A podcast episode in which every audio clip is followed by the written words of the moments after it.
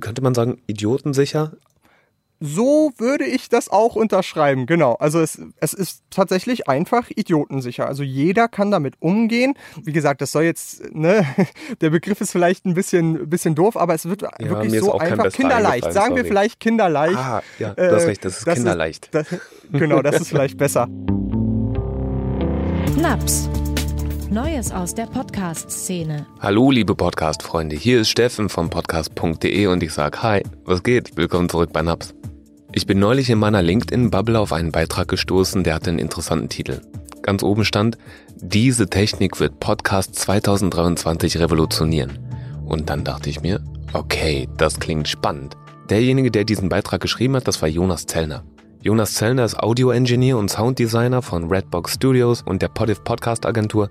Die sitzt in Teltow, direkt vor Berlin, wenn ich das richtig gesehen habe. Und heute kann Jonas uns mal Rede und Antwort stehen, was genau diese revolutionäre Technologie Podcastern bringt. Es geht um 32-Bit Float. Was das ist, das wird Jonas uns heute erklären. Er ist zu Gast hier im NAPS Podcast und ich denke, wir werden ja alle ein bisschen schlauer rausgehen, als wir reingekommen sind. Falls ihr den NAPS Podcast noch nicht abonniert habt, dann macht das gerne auf der Podcast-Plattform eures Vertrauens. Ihr findet den Podcast auf Spotify, Apple, Deezer, Procast, Pocketcasts und natürlich allen anderen Podcatchern. Wenn ihr Lust habt, lasst doch ein Abo da. So, jetzt geht's aber gleich los mit der neuen Episode und ich sage Hallo, herzlich willkommen, lieber Jonas Zellner. Wie geht's dir heute? Alles gut? Gut, gut und selbst? Ja, tatsächlich auch. Sag mal, du sitzt direkt vor Berlin in Teltow, ja? Genau. Ich habe mich immer gefragt, wozu gehört Teltow denn jetzt? Gehört das noch zu Berlin oder ist es äh, schon Brandenburg? Gehört das zu Potsdam? Nee, genau. Es ist zwischen Potsdam und äh, Berlin, also gehört zu Brandenburg. Hm. Und dort sind die Redbox Studios. Genau. Ja. Wie kam es, dass du gerade dort bist? Ja, ich bin äh, hier äh, zur Schule gegangen und äh, ich finde so ein Vorort vor Berlin ganz angenehm, weil in Berlin passiert natürlich auch viel äh, Mediengeschehen und viel Podcast. Und deswegen ähm, habe ich mir auch gedacht, Mensch, äh, ich hatte noch überlegt, ob Hamburg oder München, da ist noch ein bisschen synchron, noch ein bisschen größer. Aber äh, tatsächlich ist Berlin ja irgendwie so der Hotspot, was das Ganze angeht. Und dann äh, ist so ein Vorort halt auch irgendwie noch bezahlbar im Gegensatz zu Berlin. Und dann macht das irgendwie mehr Sinn. Ja, das dachte ich mir schon, dass die Finanzen da tatsächlich auch ein Thema sind. Das heißt, du konntest dir dort ein schönes Studio mit toller Technik aufbauen und in Berlin wäre das vielleicht alles ein bisschen schwieriger geworden, ja? Genau, also ich plane jetzt das Ganze irgendwie nach Berlin rein zu verlegen, wenn ich da irgendwie mal was finden sollte, was nicht so einfach ist, was auch bezahlbar ist, ähm, weil dann das doch nochmal angenehmer ist für die Kunden, fürs Aufnehmen äh, innerhalb von Berlin äh, zu dem Studio zu kommen. Aber man muss sagen, ich bin da jetzt nicht gestresst, weil wenn man ein bisschen außerhalb ist und auf dem Land, dann hat man viele Probleme nicht, äh, die man innerorts hat, nämlich zum Beispiel äh, wenn man irgendwie zu laut äh, abhört über die Lautsprecher oder was weiß ich. Äh, ich kenne das gar nicht über, über Kopfhörer irgendwie meine Sachen abzumischen, sondern ich mache das immer über Lautsprecher und hier kann ich so laut sein, wie ich will auf dem Land. Ähm, natürlich jetzt nicht unbedingt an einem Sonntag oder so, aber es äh, sind nochmal andere Regeln als innerorts und deswegen äh, genieße ich das auch ein bisschen, muss ich sagen. Na und andersrum spielt's ja genauso, ne? Also du hast dann wahrscheinlich seltener den Presslufthammer vor der Tür und ich kann tatsächlich hier aus unserem äh, Studio, aus unserem Büro sagen, hier fährt direkt die U8 runterher. Und mhm. in der Regel kann man das mit einem High-Pass-Filter irgendwie regeln, aber ja, das ist ein Problem, den du dich da wahrscheinlich gar nicht erstellen musst. Also genau, wir hatten jetzt hier in äh, der Straße jetzt auch ein paar Mal ein paar Bauten, ähm, aber generell ist das jetzt einmal in sieben Jahren passiert, dass es hier ein bisschen lauter wurde und das ist dann immer noch minimal, wenn ich wirklich alle Fenster zu habe und was weiß ich. Äh, also äh, genau, andersrum ist es genauso. Also hier wird dann, wenn ich, man kann auch mit den Nachbarn sprechen, ne? Also man kann auch irgendwie sagen, Mensch, ich habe hier eine wichtige Aufnahme, könnt ihr mal jetzt vielleicht nicht Rasenmähen, also sowas wie Rasenmähen könnte man dann doch mal auf eine Aufnahme haben, aber die sind da alle ganz entspannt und äh, die können ja auch mit mir sprechen, wenn die irgendwie sagen, Mensch, äh, wir wollen hier irgendwie eine kleine Fete oder was weiß ich feiern, äh, dann weiß ich Bescheid und dann bin ich vielleicht auch nicht so laut. Also das ist ja ähm, auf dem Land, sage ich mal, ich bin nicht auf dem Land, ich bin in einer Kleinstadt, aber äh, da ist das alles noch mal ein bisschen angenehmer auch untereinander. Ja, das ist doch schön. Und wenn du sagst, du denkst darüber nach, vielleicht auch irgendwie ein Bein reinzusetzen nach Berlin, wäre das dann, dass du dir dort ein zusätzliches Studio oder Aufnahmeraum zur Verfügung stellst? Oder würdest du komplett nach Berlin reinziehen dann damit? Das ist natürlich die Frage, wie groß ich da was finde. Also im Idealfall würde ich äh, zwei Standorte haben wollen, weil man, wie gesagt, auch am Wochenende oder so hier besser arbeiten kann als in Berlin. Äh, und ich am liebsten in Berlin nur die Aufnahmen machen wollen würde, aber die, die Abmischungen und mein normaler Arbeitstag, den würde ich trotzdem weiterhin gerne durch die Vorteile eben auch äh, hier draußen machen. Aber wenn es jetzt so kommt, dass man da irgendwie was Gutes findet, was groß genug ist und man sagt, äh, mit allem geht's rüber, dann ist es natürlich auch okay. Also ich bin da jetzt nicht drauf erpicht, irgendwie unbedingt alles rüber zu schiffen und dann mich da festzulegen. Äh, ich, ich bin da ganz frei. Jonas, erzähl doch mal, was genau sind denn deine Fachbereiche eigentlich? Also mein Hauptfachbereich ist mittlerweile eigentlich Podcasts. Also ich sage immer, ich mache so 90, 95 Prozent Podcasts am, im Alltag. Und äh, gelernt habe ich einen ganz normalen Audio-Engineer. Also der geht es meistens mehr um Musik und vielleicht ein bisschen noch Filmton. Habe mich dann nach der Ausbildung auf Filmton spezialisiert, also Dialogschnitt und Sounddesign und alles, was dazugehört. Das ist meistens viel mehr, als man denkt. Äh, und habe dann aber gemerkt, das ist nicht so ganz das Richtige für mich, weil die Projekte immer extrem lang sind. Und äh, ich hatte dann schon währenddessen einen Podcast begleitet, also habe schon einen Podcast äh, bearbeitet und hauptsächlich halt Filme bearbeitet, aber da äh, arbeitet man dann an dem Film und zwei Jahre später kann man dann darüber reden, weil ja dann ja erst noch Color Grading und dann gehen die irgendwie erst noch äh, auf, auf Marketing-Tour und was auch immer. Und äh, währenddessen habe ich halt gemerkt, Podcast äh, meistens sind die Folgen äh, am nächsten Tag schon draußen oder spätestens irgendwie ein, zwei Wochen später. Und äh, das fand ich viel äh, angenehmer, Leuten auch zu erklären, was ich mache, weil ich dann einfach sagen kann, hier, das habe ich gerade gestern gemacht oder das habe ich jetzt letzte Woche gemacht. Äh, hör doch mal rein. Und so bin ich dann eigentlich beim Podcast letztendlich gelandet tatsächlich. Du hast vorhin gesagt Sounddesign. Habe ich das richtig gehört? Hast du auch gesagt Dialogdesign? Dialogschnitt. Ah, Dialogschnitt. Okay. Genau, also das ist an sich wie, wie Podcast schneiden, also irgendwelche Störgeräusche oder was drauf, bloß viel, viel aufwendiger. Also im Podcast, da spreche ich gern von einer dreifachen Zeit. Also wenn ich eine Minute Podcast habe, dann brauche ich zum Editieren drei Minuten, um da irgendwelche Füllwörter oder was auch immer störende Geräusche rauszufiltern.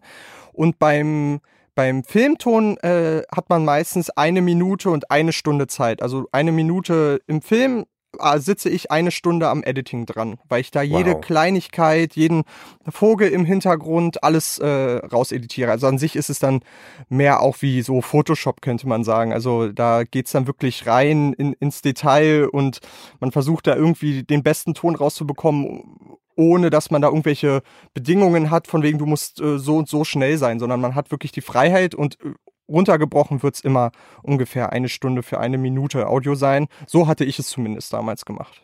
Das ist interessant. Das heißt, bei Profis ist dann überhaupt nicht getan mit einem Filter drauflegen und dann vielleicht noch irgendwie ein bisschen Rauschen raus, sondern das ist viel aufwendiger. Das ist dann Handarbeit, kann man das so sagen? Genau, genau. Ja, das, das trifft es eigentlich ganz gut. Also die Hauptarbeit ist Handarbeit, so, da führt nichts dran vorbei. Also natürlich packt man da auch Filter drauf, äh, aber viel weniger als jetzt irgendwie so eine, bei so einem Podcast oder so, weil man natürlich äh, die meisten Sachen schon per Hand rausfiltert und dann braucht man natürlich im Nachhinein jetzt nicht noch unbedingt so einen Filter draufpacken, der die, die Stimme irgendwie beeinflusst. Und deswegen ist der Ton äh, bei Film halt auch äh, deutlich besser. Also wir haben in Deutschland auch einen ziemlich guten Ton, was so deutsche, deutsche Filme angeht. Äh, und man muss sagen, das äh, liegt nur daran, dass die Leute da genug Zeit reinstecken können und dass die ähm, da genau per Hand das alles rausschneiden, was da irgendwie nicht hingehört. Angenommen, du hörst einen Podcast Fällt es dir dann leicht zu unterscheiden, welche Maßnahmen die dort gemacht haben und welche womöglich vergessen wurden? Also angenommen, du bist jetzt bei einer Autofahrt, hörst einen Podcast und denkst so, oh, da haben die jetzt aber, weiß ich nicht, zu viel Bass reingedreht oder da haben die vergessen, dies und jenes rauszufiltern. Fällt dir das auf? Also, man muss ja natürlich sagen, das ist alles subjektiv. Also nur weil ich jetzt sage, die haben da zu viel Bass oder zu wenig Bass reingedreht, ist das ja nicht, dass das so wirklich ist, sondern das ist ja eine subjektive Meinung. Und äh, zu, nach meinem Gefühl her ähm, ist das schon bei fast allen Sachen so. Also auch wenn ich irgendwie mir einen Film angucke oder was weiß ich, dass ich immer wieder dann, dass ich, das ist wie so eine Berufskrankheit, dass ich das gar nicht ablegen kann, da äh, kritisch drüber zu hören. Und das ist bei Podcasts natürlich nicht anders. Äh, es gibt auch Fälle, wo ich dann den Podcast ausmache, weil mir das so auf die Nerven geht. Also jetzt hatte ich letzte Woche zum Beispiel einen Podcast, den ich hören wollte mit einem tollen Gastinterview und da war einfach viel zu viel Bass drin. Und äh, ich konnte das einfach mir nicht anhören. Also ich fand das einfach wummig und hatte es versucht. Fünf Minuten waren vorbei und ich dachte mir nicht, das äh, geht leider nicht. Könntest du da nicht gegensteuern, dass du sagst, oh ja, okay, dann äh, Gegenattacke, ich mache jetzt den Equalizer an meinem Handy, äh, den benutze ich jetzt und drehe die Tiefen ein bisschen raus? Ja, ich muss aber sagen, dafür ist es mir dann, also das ist mir dann doch nicht wert. Also ich habe das schon bei, bei Musik gemacht früher so, wo ich wirklich tolle Songs hatte, die mir super gefallen haben und ich dachte, oh, ich kann mir die aber nicht anhören, weil die einfach mir meine, meine Lautsprecher gefühlt kaputt machen oder meine Ohren kaputt machen. Da bin ich dann schon so, dass ich die mir sogar irgendwie extra runterlade, das nochmal nachbearbeite und mir dann zu meinem Vergnügen anhöre. Aber diesen Aufwand jetzt irgendwie bei, bei Podcasts oder ähnliches, auf keinen Fall. Aber Musik ist natürlich, ich habe hab den Song danach dann noch hunderte Male gehört, da geht das dann. Aber jetzt irgendwie bei, bei Podcasts, nee, das ist es mir einfach nicht wert, dann äh, mache ich es aus, aber es passiert jetzt auch nicht so häufig. Also ich bin da jetzt nicht, oh, da hat er einen Schmatzer vergessen, ich mache den Podcast aus, so schlimm ist es jetzt doch auch nicht. Aber äh, es gibt natürlich schon Fälle, wo ich dann sage, nee, das äh, tue ich mir nicht an ist halt auch ein anderes Genre, ne? Es kommt aus dieser, mach das halt selber und nimm zu Hause, während du isst auf. Richtung und weniger aus der, ich produziere ein hochprofessionelles Hörbuch und es gibt null Nebengeräusche Richtung. Genau.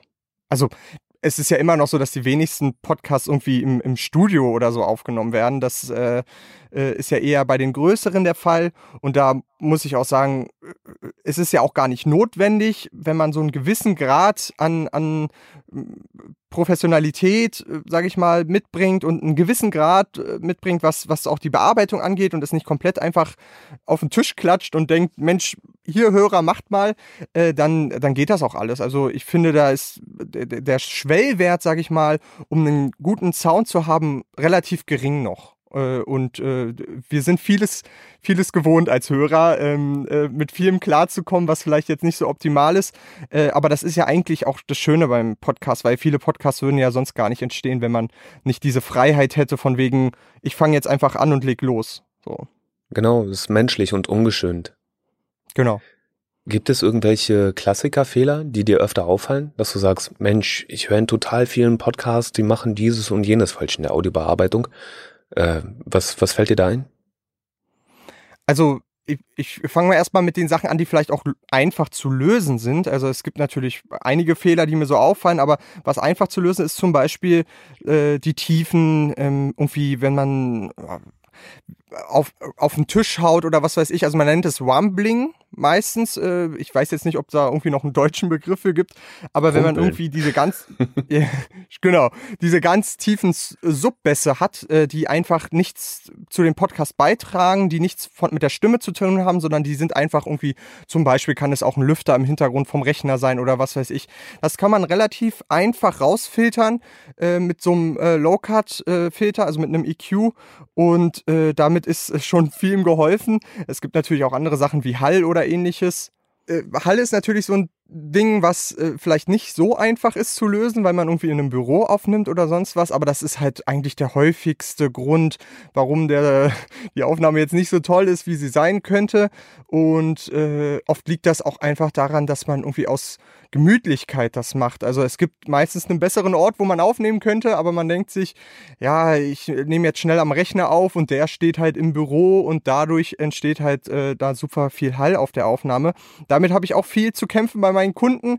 Äh, ich sage dann aber trotzdem am Ende immer lieber überhaupt irgendwie was aufnehmen, was halbwegs gut ist, als überhaupt äh, gar nichts aufnehmen und äh, einfach den Podcast irgendwie zu, zu, ruhen lassen und irgendwie zwei Monate lang nicht zu bespielen. Das ist halt auch keine Lösung. Äh, man muss da irgendwie einen gesunden Mittelweg finden, sage ich mal, um äh, vielleicht, äh, ne, wie gesagt, einen gewissen Grad an an, an Audioqualität mitzubringen, aber es muss halt auch nicht überprofessionell sein. Gibst du deinen Kunden dann diese Klassiker-Tipps mit, dass sie sich vielleicht noch eine Pflanze oder vielleicht noch irgendwie ein paar Kissen im Raum auslegen sollen? Oder sagst du dann, ja mein Gott, das ist jetzt einfach so? Nee, genau. Vor allem am Anfang fragen die ja oft, was könnte ich denn machen, was vielleicht jetzt auch nicht unbedingt so äh, schwierig ist umzusetzen. Dann sage ich halt irgendwie, vielleicht könnte eine Couch helfen, wenn du jetzt da irgendwie noch eine eh noch reinstellen wolltest oder irgendwie ein Bücherregal oder was auch immer. Äh, natürlich auch sowas wie, äh, vor allem bei äh, Aufnahmen, wo man die, wirklich die Ruhe braucht, also eher so in, in Hörspielcharakter. Da geht's dann natürlich auch irgendwie darum, mit Kissen Kissen zu arbeiten, mit Decken zu arbeiten. Äh, es ist nicht optimal, aber dafür bin ich ja dann auch da, das irgendwie noch äh, dann danach im Nachhinein äh, schön zu machen, sage ich mal. Gibt es irgendwelche Leidenschaftsprojekte, an denen du gearbeitet hast? Irgendwas, wo du sagst, Mensch, das war richtig cool? Ich habe so ein paar, die mir Spaß machen. Das sind meistens so soziale Projekte, sag ich mal. Also ich habe zum Beispiel einen, da einen Podcast, den ich betreue, da geht's um Depressionen und dann habe ich einen Podcast, da geht's um Trauern, also irgendwie nach einem Verlust äh, von Angehörigen. Und die Projekte machen mir eigentlich immer am meisten Spaß. Also die betreue ich auch noch weiterhin und äh, die, die sind irgendwie die, die das Ganze auch irgendwie äh, vorantreiben, dass ich irgendwie auch selber gerne produzieren wollen würde. Also bisher ist es eher so, dass ich natürlich äh, Projekte ähm, annehme von, von anderen und das sind meistens irgendwelche Business-Podcasts oder was weiß ich, aber diese Projekte, wo wirklich der Inhalt Leuten hilft, äh, die finde ich super interessant und die würde ich auch in naher Zukunft irgendwie gerne selber mal umsetzen, tatsächlich. Ah, interessant. Gibt es da schon einen Plan? Nicht unbedingt. Also ich bin jetzt gerade dabei, mich weiterzubilden oder habe mich auch gerade jetzt angemeldet, um ein bisschen in die Richtung Schreiben ne, und, und, und Storytelling und das Ganze zu gehen, weil ich kenne mich natürlich technisch gut aus, aber äh, das ganze journalistische, sage ich mal, da bin ich jetzt habe ich überhaupt keinen Plan von und da habe ich mich jetzt auch äh, angemeldet, mich da ein bisschen weiterzubilden und hatte jetzt auch zum Beispiel vor ein paar Monaten so ein Interviewtraining, wo ich gelernt habe, wie man äh, Leute interviewt. Und äh, genau, also ich bereite mich sozusagen da, darauf vor, äh, da irgendwie dann in, naja, also es wird wahrscheinlich nicht dieses Jahr, aber nächstes Jahr, Anfang nächsten Jahres, ähm, da irgendwie selber auch kreativ zu werden. Okay, sehr cool, sehr spannend. Halt uns da gerne mal auf dem Laufenden, was du da für Trainings absolvierst und was du da mitnimmst. Für den Fall, dass wir irgendwas für dich tun können, kannst du auch mal gerne Bescheid geben. Ja, sehr gern. Du bist Audioprofi. Vielleicht kannst du mal einen kleinen Überblick geben über einen technischen Aspekt. Was waren für dich die letzten großen Entwicklungen am Audiomarkt, die Podcasting so möglich gemacht haben, wie es gerade ist? Also ich würde sagen, ähm, eins der größten Sachen waren diese kompakten Recorder. also Rode hat zum Beispiel so ein Mischpult, wo alles mit einer SD auf, äh, SD-Karte aufgenommen werden kann. Oder ich benutze auch Yellowtech Mikrofone, die eine SD-Karte direkt drin haben. Also alles, was diese, diese Einfachheit äh, äh, befürwortet, das fand ich super spannend für den Podcast-Markt. Und äh, zudem äh, gibt natürlich jetzt auch schon seit einigen Jahren in Field Recordern. Also Field Recorder sind Aufnahmegeräte, die hauptsächlich draußen verwendet werden, irgendwie mit Batterien laufen und auch auf SD-Karte aufnehmen. Die sind typisch für Sounddesigner eigentlich und Filmton, dass man irgendwie am Set gut aufnehmen kann. Die äh, haben Techniken, die jetzt so langsam in den Consumer-Markt reinkommen und diese professionellen Recorder, die kosten gern mal bis zu 10.000 Euro oder so. Das ist natürlich für einen Podcast eigentlich nicht, also es ist einfach nicht notwendig, Punkt. Äh, aber diese Geräte, die jetzt vielleicht auch günstiger werden, äh, die haben halt Techniken drin, wie zum Beispiel 32-Bit Float-Aufnahmen, wo man nicht übersteuern kann die sind halt jetzt immer mehr erreichbar für die normalen Podcaster und das finde ich halt super spannend. Da ist das Zauberwort gerade eben schon gefallen. Ich bin ja auf dich aufmerksam geworden in meiner LinkedIn-Bubble. Dort habe ich immer mal wieder Posts von dir gesehen. Und neulich war einer dabei, der den Titel hatte, diese Technik wird Podcast 2023 revolutionieren. Du hast gerade schon gesagt, 32-Bit Float. Worum geht's da? Man muss sich das so vorstellen, wenn man irgendwie was aufnimmt, dann ist das ja eine, eine analoge Stimme oder was auch immer und die wird natürlich äh, abgespeichert und wird dann äh, digital abgespeichert. Das ist ja ganz logisch. Also normalerweise war das immer so, Null ist final. Also es geht in einer digitalen Welt nichts über die Null. Also äh, wenn man jetzt zum Beispiel auch aufnimmt, versucht man dann immer bei minus 6 dB zu landen, weil über Null wird das Signal abgeschnitten. Und das war bisher immer die Norm.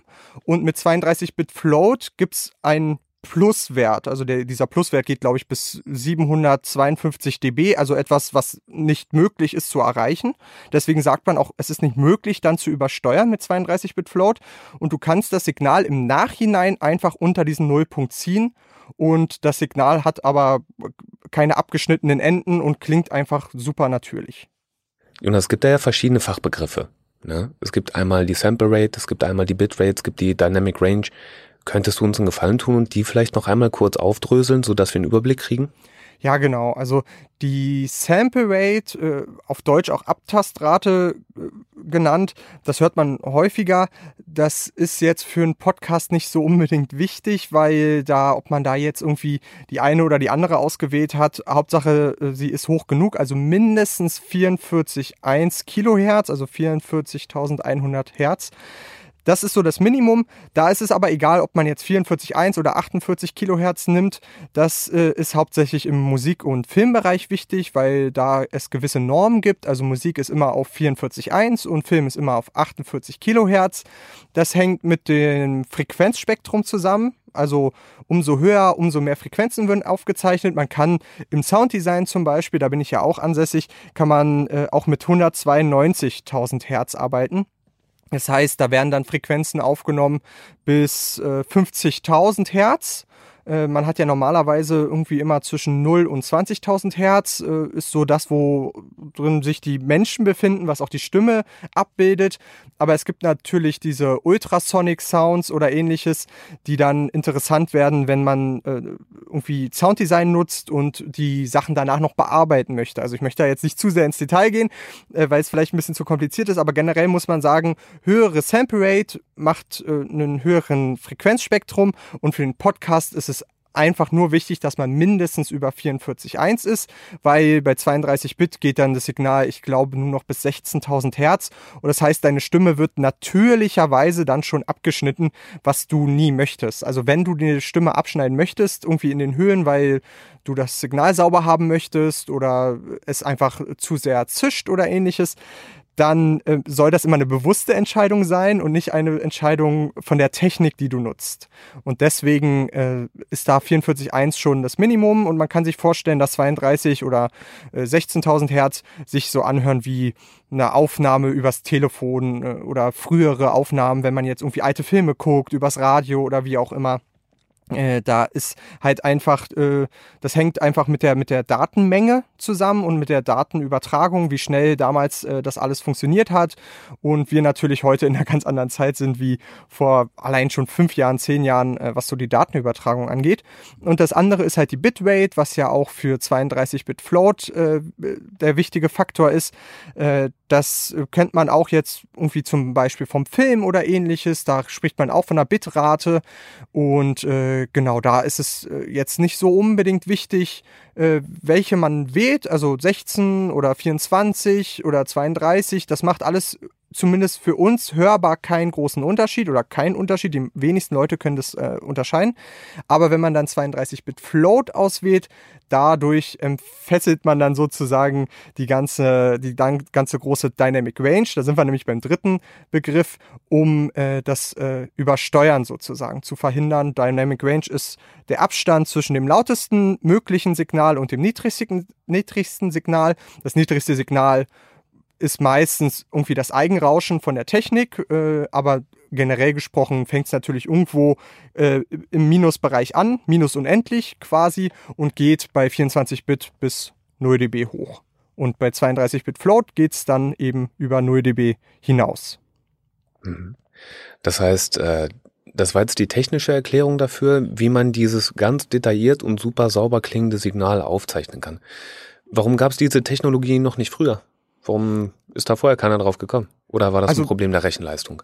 Also wo genau jetzt der Haken ist, das weiß ich nicht, also wo, woran es gelegen hat, aber die Technik gibt es natürlich schon seit einigen Jahren. Also ich äh, kann dir gar nicht sagen, wie lange, aber ich habe äh, sicherlich Recorder hier, die sind schon sechs, sieben Jahre auf dem Markt. Aber das sind natürlich professionelle Recorder, die deutlich mehr kosten als die, die jetzt irgendwie ein Podcaster sich zulegt. Und ich habe auch schon seit einigen Jahren damit aufgenommen bei äh, Podcasts, wo ich wusste, Mensch, die fangen dann gerne mal an zu lachen oder so und das äh, kann ich gar nicht schnell schnell genug runterregeln, weil das aus dem Nichts kommt. Und da habe ich das auch schon seit einigen Jahren genutzt, aber jetzt kommt es halt in diesen Consumer-Markt. Also ich sag mal, es wird einfach bezahlbarer, diese Technik. Genau. Ah, okay. Ja, verstehe. Welche Arbeitsschritte können sich Podcaster denn sparen, wenn sie 32-Bit Float für ihre Aufzeichnung benutzen? Also da geht es eigentlich nur um die Aufnahme. Man muss halt während der Aufnahme keinen Blick drauf werfen, ob, ob das Signal jetzt laut genug ist oder leise genug ist, weil man es im Nachhinein einfach lauter oder leiser ziehen kann, ohne äh, irgendwelche Probleme dann zu bekommen. Das ist eigentlich der einzige Vorteil. Das ist aber ein großer Vorteil, weil es gibt immer noch viele Podcasts, die dann übersteuert aufgenommen werden und das irgendwie zu reparieren ist nahezu unmöglich, äh, beziehungsweise es wird nie so gut klingen, als würde es, hätte es nicht übersteuert. Und äh, das ist natürlich einfach ein, einen, weiß ich gar nicht, wie ich das sagen soll, aber es ist einfach ein, ein Faktor, wo man sich dann während der Aufnahme nicht auch noch einen Kopf drüber machen muss. Also äh, vor allem, wenn man irgendwie selber aufnimmt und irgendwie einen Gast hat, dann muss man sich natürlich über Skript und über die Fragen oder alles Mögliche Gedanken machen. Und da möchte man sich jetzt vielleicht nicht unbedingt noch die ganze Zeit oh, an, äh, irgendwie mit der Technik beschäftigen und denken, oh, habe ich jetzt äh, richtig äh, eingepegelt oder ich muss ihn ein bisschen leiser machen oder ein bisschen lauter machen. Ich finde, das äh, gibt einfach die Freiheit, äh, sich auf das Wichtige zu konzentrieren und das ist immer noch beim Podcast logischerweise der Inhalt. Okay, gut. Hat Float eine besondere Bedeutung? Warum heißt das nicht einfach nur 32 Bit? genau, also 32-Bit gibt es auch schon länger. Äh, äh, Float macht es halt besonders. Also da sollte man unbedingt drauf achten. Es gibt auch schon viele Interfaces, die 32-Bit haben. Äh, solange da aber nicht Float steht, hat man diese Technik nicht, weil Float, äh, ich glaube, das übersetzt sich irgendwie in Gleitkomma und das ist dann halt eine mathematische Angabe, wie genau diese Bits äh, arbeiten und funktionieren, dass äh, das überhaupt möglich ist. Es gibt nämlich noch 32-Bit normal und das ist meistens Integer und das ist einfach nur eine Erweiterung von 24-Bit, aber hat immer noch einen absoluten Nullpunkt bei 0 äh, dB und das äh, bringt einem quasi jetzt keine große Neu Neuheit, sondern das ist einfach noch mal ein bisschen hochauflösender als 24-Bit, aber den Unterschied kann man gar nicht raushören. Die Float, die machen es dann erst besonders. Und um das nochmal zusammenzufassen, es ist besonders nützlich für Podcaster, die mal relativ leise Ausschläge und mal relativ hohe und laute Ausschläge haben. Ne? Zum Beispiel jemand lacht sehr laut oder ähm, es gibt ein Geräusch, das mit aufgezeichnet werden soll, das aber nicht ähm, plötzlich doppelt so laut wie die Stimme klingen soll, sondern einigermaßen im Pegel sein soll. Genau, also ich habe natürlich auch viele Podcasts, die einfach alleine sich aufnehmen oder Podcaster, die alleine sich aufnehmen und da gibt's so eine Schwankungen einfach nicht. Also hauptsächlich wird es bei Interviews interessant sein, weil man sich dann irgendwie hochschaukelt und lauter wird. Ich hatte zum Beispiel einen Podcast betreut, die Aufnahmen äh, mit Desiree Nick, die hat so einen exklusiven Podcast äh, bei Podimo und da war das äh, super präsent, weil die sich hochgeschaukelt haben im Gespräch und Desiree Nick ist sowieso ja eine relativ laute Person und dann wird's äh, plötzlich aber danach wieder leiser, weil sie das nächste Thema anfängt und das halt irgendwie einfach ruhiger ist. Und da ist ist das super, super wichtig. Jetzt, wenn man aber irgendwie alleine sich äh, hinsetzt und ein Talkformat aufnimmt oder so auch wie wir jetzt äh, äh relativ äh, sachlich spricht, da wird sowas eigentlich keinen großen Vorteil bringen, außer man hat halt eben die Sicherheit im Hinterkopf, dass man darüber sich keine Gedanken machen muss. Du hast gesagt, es gab da dieses Novum mit dem Nullwert, ne, dass äh, plötzlich 1500 dB Dynamic Range möglich waren. Kann man sowas denn mit allen DAW bearbeiten oder braucht man auch spezielle Software für mittlerweile? Das ist eine gute Frage, denn ich kenne jetzt zumindest keine DAW, die es nicht kann. Also die sind schon seit einigen Jahren darauf getrimmt, weil DAWs, äh, die natürlich auch von professionellen Leuten äh, benutzt werden und diese professionellen Recorder, die das ja schon seit einigen Jahren konnten, ähm, die müssen natürlich auch irgendwie damit arbeiten können. Äh, das heißt, äh, alle gängigen DAWs sollten das eigentlich können. Ich kann aber jetzt natürlich auch nicht für alle sprechen, nur für die, die ich genutzt habe. Und da ist mir zumindest jetzt keine bewusst, die oder bekannt, die es nicht kann. Ich habe bei euch gesehen, ihr nutzt das Zoom F3. Das ist ein, wie sagt man, handflächengroßer Field Recorder, genau. an dem man Mikrofone anstecken kann per XLR. Und äh, du hast dort dann zwei Schwibs-Mikrofone eingesteckt. Also es ist unterschiedlich. Ich habe natürlich viele unterschiedliche Recorder hier im, im, Studio. Wir haben einmal den größeren, den Zoom F6, da kann man bis zu sechs Leute aufnehmen. Und beim Zoom F3, davon haben wir jetzt mittlerweile vier Stück. Ich glaube, wir waren auch eine der ersten, die das so in Deutschland hatten, weil ich da natürlich mich super drauf gefreut habe, weil man äh, optimal damit einfach ein Interview zwischen zwei Leuten aufnehmen kann. Man braucht diesen großen, äh, auf, das große Aufnahmegerät nicht, weil selten hat man irgendwie sechs Leute in einem Podcast-Interview. Aber zwei ist halt schon ziemlich gängig und äh, deutlich bezahlbarer. Und das ist zum Beispiel auch ein Gerät, was ich auch gerne äh, rumschicke. Also wenn ich irgendwie jetzt äh, einen Interviewgast habe oder ich habe jetzt zum Beispiel einen, Go äh, äh einen Host äh, für einen Podcast, die besitzt äh, mein Zoom F3 mit einem Shure-Mikrofon bei sich zu Hause und da muss ich jetzt nicht vor jeder Aufnahme irgendwie mit ihr erstmal da den Pegel einstellen, sondern ich kann einfach sagen, zeig mal kurz in die Kamera, dass du aufnimmst und den Rest löse ich dann in der Nachbearbeitung. Und für sowas finde ich es halt super praktisch. Das ist tatsächlich praktisch. Okay, jetzt geht mir nämlich auch auf, was einer der Anwendungsfälle ist. Ich dachte mir, Mensch, der Jonas als Audioprofi, der kann das doch bestimmt auch alles manuell einstellen und klar ist es bequemer, aber es wird gar nicht despektierlich gemeint, könnte man sagen, idiotensicher, so würde ich das auch unterschreiben, genau. Also es, es ist tatsächlich einfach idiotensicher. Also jeder kann damit umgehen. Wie gesagt, das soll jetzt, ne, der Begriff ist vielleicht ein bisschen, bisschen doof, aber es wird ja, wirklich so einfach kinderleicht. Sagen wir vielleicht kinderleicht. Ah, ja, du hast recht, das ist das kinderleicht. Ist, das, genau, das ist vielleicht besser. Ähm, und äh, ich bin halt auch nicht bei allen Aufnahmen vor Ort. Das ist natürlich jetzt aber ein Fall, der vielleicht, also die wenigsten haben werden. Äh, die meisten, die irgendwie einen Podcast aufnehmen, werden schon vor Ort sein.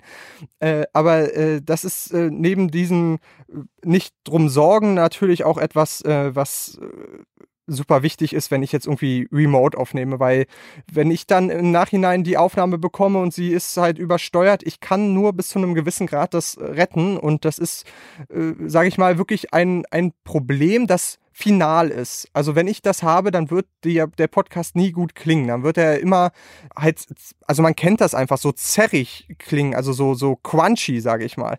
Und äh, genau, deswegen ist das zum Beispiel ein Punkt, deswegen habe ich auch mehrere Geräte, der, um da halt äh, den Kunden das zuzuschicken. Es gibt aber auch Alternativen, muss ich direkt mal sagen. Also wie gesagt, ich nutze ja auch diese Yellowtech Mics und die haben eine Technik eingebaut, die das auch kann, aber nicht über 32-Bit Float, sondern die haben eine Technik eingebaut, dass äh, das Signal immer angepasst, äh, angepasst wird, was die Lautstärke angeht. Äh, aber natürlich ist 32-Bit Float einfacher, weil man da einfach wirklich sicher ist, dass niemals was passieren kann. Und bei dem anderen Mikrofon, wenn man irgendwie zu weit weg ist oder was weiß ich, dann hat man, kann man doch schon auch Probleme haben. Die Stimme wird vielleicht nicht optimal erkannt. Es kann passieren, ist mir noch nicht passiert, aber ich bin der Meinung, es kann passieren und deswegen ist diese 32-Bit-Float halt nochmal der nächste Schritt, der jetzt äh, vor allem auch dieses Jahr, vielleicht auch nächstes Jahr den Podcast-Markt wahrscheinlich ziemlich revolutionieren wird. Ich weiß, diese Yellowtech-Mics, die beginnen preislich so ab 600, 700 Euro und das sind natürlich das tolles Equipment. Äh, kann das sein, hießen die eigentlich früher mal Flash-Mics? War das dasselbe, äh, war das dieselbe Firma oder ist es ein unterschiedliches Produkt? so lange kenne ich die tatsächlich noch gar nicht. Also ich ja, kannte sie immer nur unter Yellowtech. Ich muss aber auch sagen, ähm, es ist wieder nur meine persönliche Meinung, aber ich finde das Mikrofon, was so bei 700 Euro startet, das ist das Podcaster, also auch für Podcaster ausgelegt. Finde ich, klingt nicht gut. Also ich hatte es ah, hier. interessant. Was glaubst und du, ich habe es wieder liegt? zurückgeschickt. Hm? Ah, worin liegt es? Also dort kann man ja den, den, äh, die Mikrofonkapsel nicht wechseln, im Gegensatz zu den anderen Modellen. Genau, und es ist, äh, es hatte viel zu viel Rauschen. Also oh. das Rauschen war viel zu extrem, dass ich mit meinen Filtern danach äh, das Signal ziemlich kaputt gemacht habe, um das irgendwie brauchbar zu machen. Und äh, dann habe ich mir halt gedacht, für 700 Euro äh, erwarte ich halt ne, ein brauchbares Signal von von Aufnahme bis Hochladen eigentlich. Also es ist ja schon wirklich viel Geld. Und deswegen hatte ich dann mir gesagt, das ist es nicht wert, das ist in meinen Augen nicht brauchbar oder kein gutes äh, Preis-Leistungs-Verhältnis, kann man einfach sagen. Und deswegen äh, nutze ich die noch etwas teuren. Äh, da muss man natürlich noch tiefer in die Tasche greifen. Also ich glaube, die kosten um die 1200 Euro. Das sind dann die Pro-Modelle. Und da kann man dann zum Beispiel den Kopf auch austauschen. Da hat man Mikrofonkapseln oben äh, am Kopf, die von Herstellern sind, die man auch kennt auch von anderen Mikrofonen, also von richtigen Mikrofonherstellern, die äh, das schon seit einigen Jahren machen. Und da merkt man dann auch schon den Unterschied direkt. Also ich finde es deutlich angenehmer damit zu arbeiten und ich habe äh, meistens zwei Mikrofone im, immer im Umlauf, die durch äh, Deutschland reisen und äh, die verschiedenen Gäste dann aufnehmen, was nochmal einfacher ist als jetzt zum Beispiel mit einem XLR-Mikrofon äh, und einem Recorder äh, zu arbeiten ist. Also das macht einfach noch mehr Sinn, wenn es noch kinderleichter sein soll, so sage ich mal. Da drückt man wirklich nur auf den roten Knopf und es geht los, ne? Genau. Genau. Also mhm. einfacher geht's wirklich nicht. Man kann nichts falsch machen. Ich lade die Mikrofone davor auf, die haben den Akku, die haben noch äh, Batterien drin, da kann nichts schief gehen. Äh, ich hatte auch noch nie was, dass da irgendwie die Aufnahme abgebrochen ist oder sonst was. Äh, da drückt man wirklich nur auf den roten Knopf, stellt das Mikrofon vor sich hin und äh, los geht's. Aber wie gesagt, das ist auch dann so ein Preissegment, wo man sowas, finde ich, auch erwarten kann, aber das halt auch nicht jeder direkt ausgeben möchte. Deswegen ist 32-Bit äh, deutlich interessanter. 32-Bit Float natürlich. Du hast vorhin vom Zoom F3 gesprochen. Jetzt könnte es ja sein, dass der geneigte NAPS-Hörer denkt, okay, diese Technologie klingt spannend, ich würde mir auch gern sowas zulegen. Kennst du noch andere Produkte, die ebenfalls die Technologie anbieten für den Konsumerbereich? Genau, also das Spannende ist ja jetzt nicht, dass es diesen Zoom F3, den gibt es zum Beispiel seit letztem Jahr schon, dass es äh, den jetzt irgendwie gibt. Das ist jetzt nicht die große Neuerung. Äh, natürlich ist es ein tolles Gerät und macht viel Spaß, aber äh, das, was es wirklich interessant gemacht hat, äh, sind jetzt einerseits Rode, aber auch Zoom, die dieses Jahr äh, direkt am Anfang einerseits mit einem USB-Mikrofon auf den Markt gekommen sind, die das 32-Bit Float hat und äh, Zoom hat ne, das erste äh, Audio-Interface auf den Markt gebracht, das 32-Bit Float hat. Das heißt, man kann jegliche XLR-Mikrofone daran anschließen und am Computer 32-Bit Float aufnehmen. Das konnte das Zoom F3 erst noch nicht. Mittlerweile kann es auch durch ein Software-Update. Äh, ist trotzdem immer noch mal was anderes, wenn man so einen Field Recorder hat, der irgendwie mit Batterien läuft oder was auch immer, als so ein wirkliches Audio-Interface, wo man vielleicht noch Kopfhörer gut anschließen kann und alles mit dem Computer verbindet. Und bei Rode mit dem Rode NT1, fünfte Generation ist das jetzt, ist das meistverkaufte Mikrofon in eine neue Generation gekommen und mit neuer Technik, die das auch äh, einerseits bezahlbar macht, aber auch umgänglich für die meisten Leute. Also so ein Field Recorder, vielleicht sind da Leute überfordert, wissen nicht ganz genau, was sie jetzt da in den Einstellungen rumfriemeln müssen. Und bei einem USB-Mikrofon ist es anschließen und 32-Bit Float auswählen und los geht's. So, das ist natürlich die Einfachheit, die, die das mit sich bringt. Und das sind so die beiden Sachen, die dieses Jahr auf den Markt gekommen sind, die es die diesen Weg ebnen für viele andere Leute, für viele andere Hersteller, da nachzuziehen. Ich habe gerade noch mal überlegt, wenn es durch 32-Bit Float praktisch kein Übersteuern mehr geben kann, ist das dann auch das Ende von Plosivgeräuschen und so oder ist das noch mal ein anderes Problem? Das ist noch mal ein anderes Problem. Also Plosivgeräusche können zum Übersteuern führen, und das kann dann halt nicht mehr passieren. Aber Plosivgeräusche sind trotzdem immer noch ein Problem, was man durch einen Popfilter oder ähnliches lösen muss, äh, das grundsätzlich schon nochmal unterschiedlich ist. Ja, okay, gut, gut, gut. Da ist nämlich gerade, während du erklärt hast, so bei mir die Frage aufgekommen, Sekunde. Ist das dann auch gelöst und wird Jonas Arbeit dann völlig überflüssig? nee, nee, also man könnte natürlich auch meinen, äh, will jetzt da nicht zu sehr ins Detail gehen, aber mit AI, da sind ja, ist ja auch in aller Munde aktuell und da könnte man auch meinen, dass es da bald Ablösungen gibt. Äh, es gibt Tools, die jetzt nicht unbedingt super verkehrt sind, aber eben noch nicht wirklich brauchbar und ich glaube, es wird noch einige Zeit dauern, bis man da irgendwie was hat, was wirklich brauchbar ist für für, für die meisten Leute und wenn man dann natürlich die beste Qualität rausholen möchte, dann wird man wahrscheinlich um einen Audio-Engineer nicht drum herum kommen. Hm. Denn die AI stellt ja nicht dein Mikrofon auf und erklärt dir, wie du es einschaltest, sondern das ist dann immer noch Handarbeit. Genau, genau. Gibt es denn andere Produkte oder Entwicklungen, auf die du dich total freust? Jetzt für nähere Zukunft. Ist da irgendwas angemeldet, wo du sagst, oha, das könnte die Revolution für 2024 werden? Ja, also tatsächlich AI muss ich sagen. Es gibt von Adobe ein Tool, das heißt Podcast.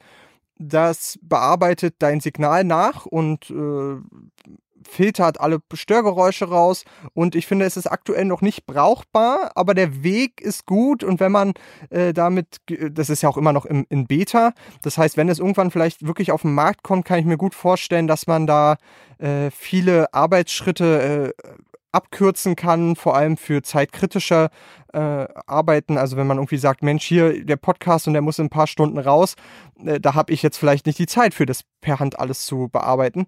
Äh, wenn man aber dann sagt, es ist nicht so super wichtig, dass es jetzt bei 100% ist, sondern vielleicht man weiß natürlich nie, wie weit die AI dann sein wird, aber vielleicht 70% 80% äh, Qualität, dann ist das zumindest eine Option, die ich super spannend finde. Okay, Gut. Jonas, vielen, vielen Dank für die Infos. Super spannend. Ja, danke auch für, für die Einladung und für das tolle Gespräch. Hoffentlich bleiben wir in Kontakt und äh, für den Fall, dass irgendwas Neues aufkommt am Markt, dann würde ich gerne nochmal auf deine Expertise zurückkommen. Ja, super gern. Super gern. Alles klar. Dann mach's gut, ja. Liebe Grüße. Und tschüss. Das war NAPS, Neues aus der Podcast-Szene. Abonniert den Podcast gerne dort, wo ihr eure Podcasts hört.